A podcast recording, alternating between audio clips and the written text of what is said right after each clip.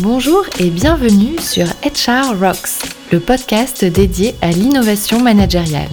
Le sujet du jour, le feedback comme booster de performance.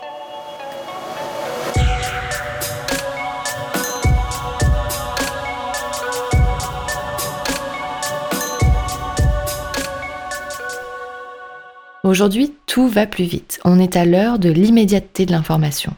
Vous vous posez une question? Une simple recherche Google vous assure de trouver illico la réponse. Bien entendu, cela ne s'applique pas uniquement à la sphère de la vie privée. Dans nos vies professionnelles, nous sommes également à la recherche d'informations en continu et en temps réel. Et quoi de mieux que le feedback pour s'assurer un retour rapide sur sa performance? Pour commencer, je vous invite à faire un petit détour par l'univers de la course à pied. Il fut un temps où nous autres runners courions sans réelle régularité, au gré d'une motivation très souvent fluctuante, relâchant les efforts à la moindre occasion, au prétexte d'un point de côté, annulant notre séance à cause du mauvais temps. Je pense que vous voyez de quoi je parle. Sans objectif précis et sans une possibilité de mesurer nos progrès, nos efforts, nous cessons très vite de nous motiver. Puis, les applis de running sont arrivés et avec elle, nos performances ont changé. Notre assiduité et notre gestion de l'effort aussi. Pourquoi? Bien parce que dès lors que vous avez un track record précis, vous êtes davantage tenté de rechercher à améliorer votre performance. Le cerveau humain est ainsi fait. Sans objectif clair, sans données précises, il ne sait pas se motiver. Bon, cela a l'air de rien, mais la voix du coach virtuel qui vous félicite à chaque kilomètre parcouru ainsi qu'à la fin de votre séance, eh bien ça marche. C'est ce que l'on appelle de la gratification immédiate. Et c'est un précieux dopant en termes de performance. Personne ne vous juge ni vous punit à travers une application de running. Vous l'installez pour vous, pour piloter votre performance, pour l'améliorer, pour visualiser la manière dont vous allez atteindre votre prochain objectif. Eh bien, un feedback, c'est pareil. Cela n'a pas vocation à entériner une mauvaise pratique, à stigmatiser un comportement. C'est en fait un cadeau reçu pour améliorer sa performance professionnelle. En effet, chaque feedback reçu vous rapproche un peu plus d'une meilleure version de vous.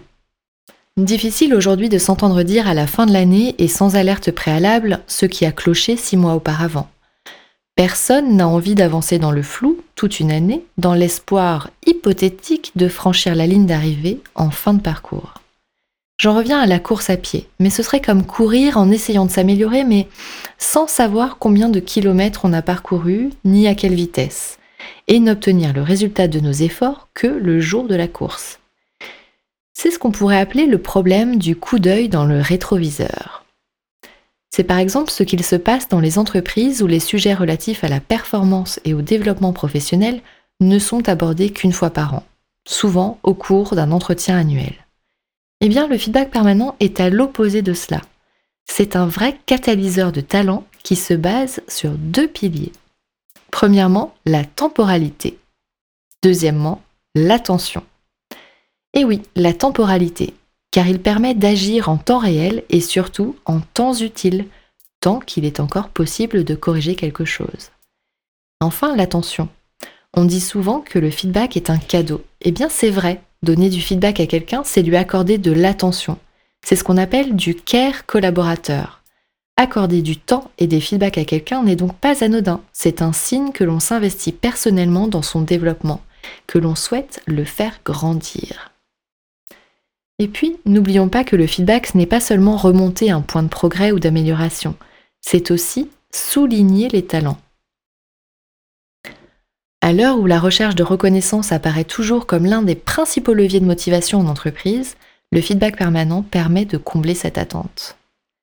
En effet, mettre en lumière les talents des collaborateurs, c'est assurer une dynamique de groupe positive et entraînante. C'est à mon sens aussi et surtout une prérogative managériale incontournable. Attention, le feedback permanent n'est pas l'évaluation permanente. Nous ne sommes pas dans un système de notes sociales ou encore un mauvais scénario de Black Mirror.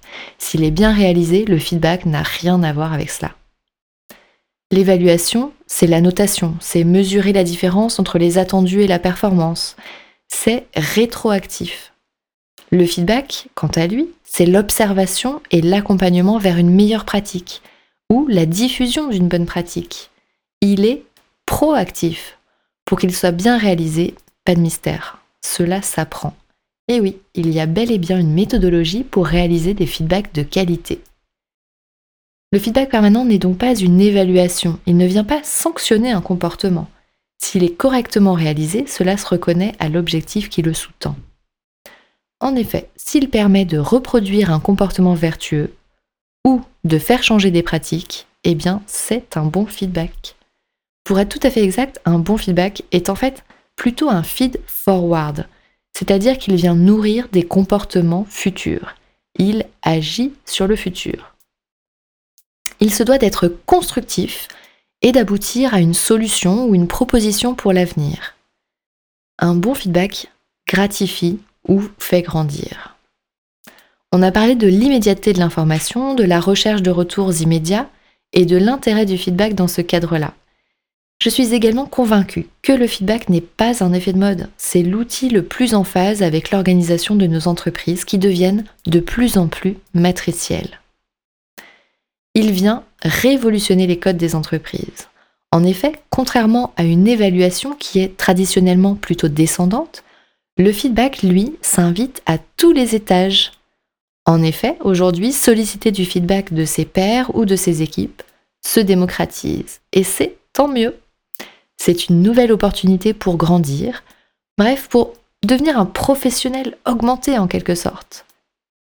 En résumé, un feedback a un double enjeu, de temporalité et d'attention.